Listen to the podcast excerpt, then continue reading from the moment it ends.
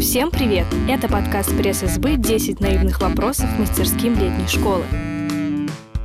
Привет, с вами Анастасия Серова из пресс-СБ и 10 вопросов к мастерской востоковедения. С нами ее координатор Ксения Андрющенко. Почему Восток дело тонкое?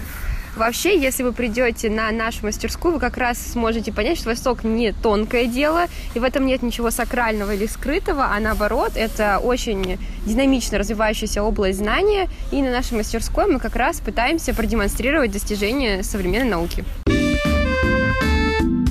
Восточные языки самые сложные в мире, вот китайский, арабский, потому что я заходила в интернет, эти два были в топ-10. Возможно, для русскоговорящих, да, восточные языки одни из самых сложных в мире, но если подойти к делу правильно, то я думаю, что ничего такого сложного. Будет сложно, но весело. А сколько времени потребуется, чтобы выучить арабский или китайский? Смотря на какой уровень, но думаю, что на хороший уровень от 4 лет, начиная от 4 лет. Кем работают востоковеды?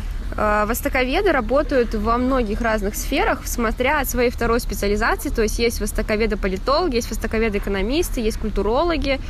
Э, работают обычно либо в каких-то государственных учреждениях, то есть в министерствах или в агентствах, например, в агентстве стратегических, стратегических инициатив э, работают в университетах, работают в компаниях, которые ведут бизнес с странами Востока в школах работают, да где угодно, в издательствах, переводчиками работают востоковеды, очень много где.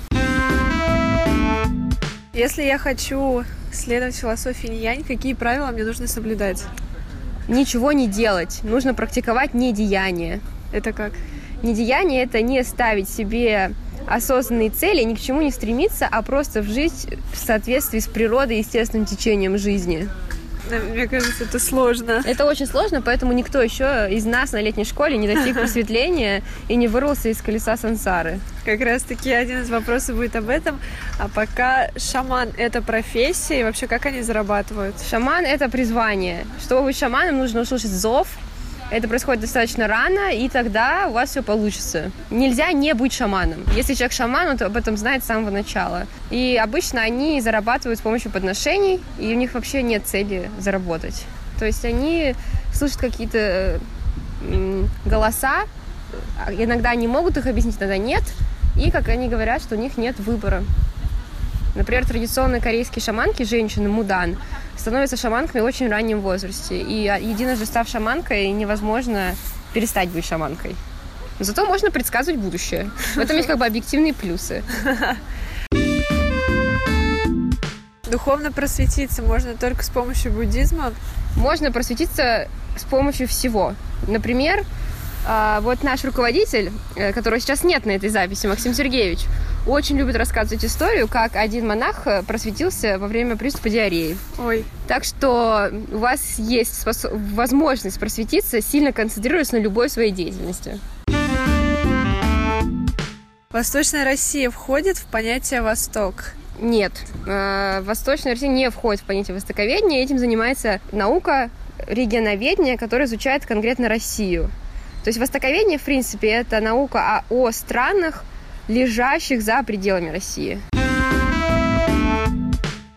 Какие еще священные животные, кроме коровы и свиньи, есть в восточных религиях? Кроме, кроме коровы и свиньи, да. черепаха, например. Это где? Э, в Корее черепаха долгое время была священным животным. Есть э, в Японии духи, которые предстают в виде енотов.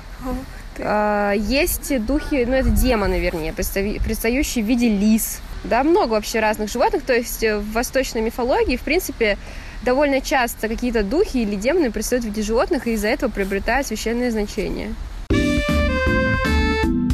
Куда китайские туристы не предпочитают ездить? Видимо, в Китай, потому что все китайские туристы есть везде, кроме Китая. Ну нет, на самом деле, я думаю, что есть такие места, куда они не предпочитают ездить, как все нормальные люди в особо опасные регионы Африки, я думаю, и все. По-моему, везде в других местах китайские туристы есть. Еще они не ездят на летнюю школу, очевидно. Потому что мы здесь не наблюдаем. Но, возможно, после выхода этого подкаста они узнают о нас.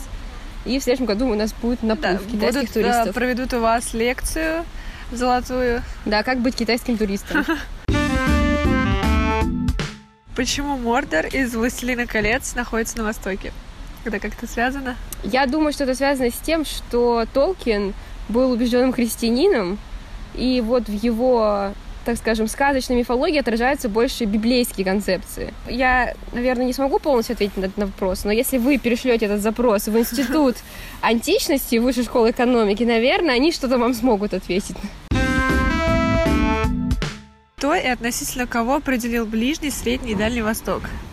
Это очень хороший вопрос. На самом деле эти концепции меняются, но те, которые мы используем сейчас, они были определены в советском востоковедении классическом э, разными известными востоковедами, и до сих пор мы ими успешно пользуемся.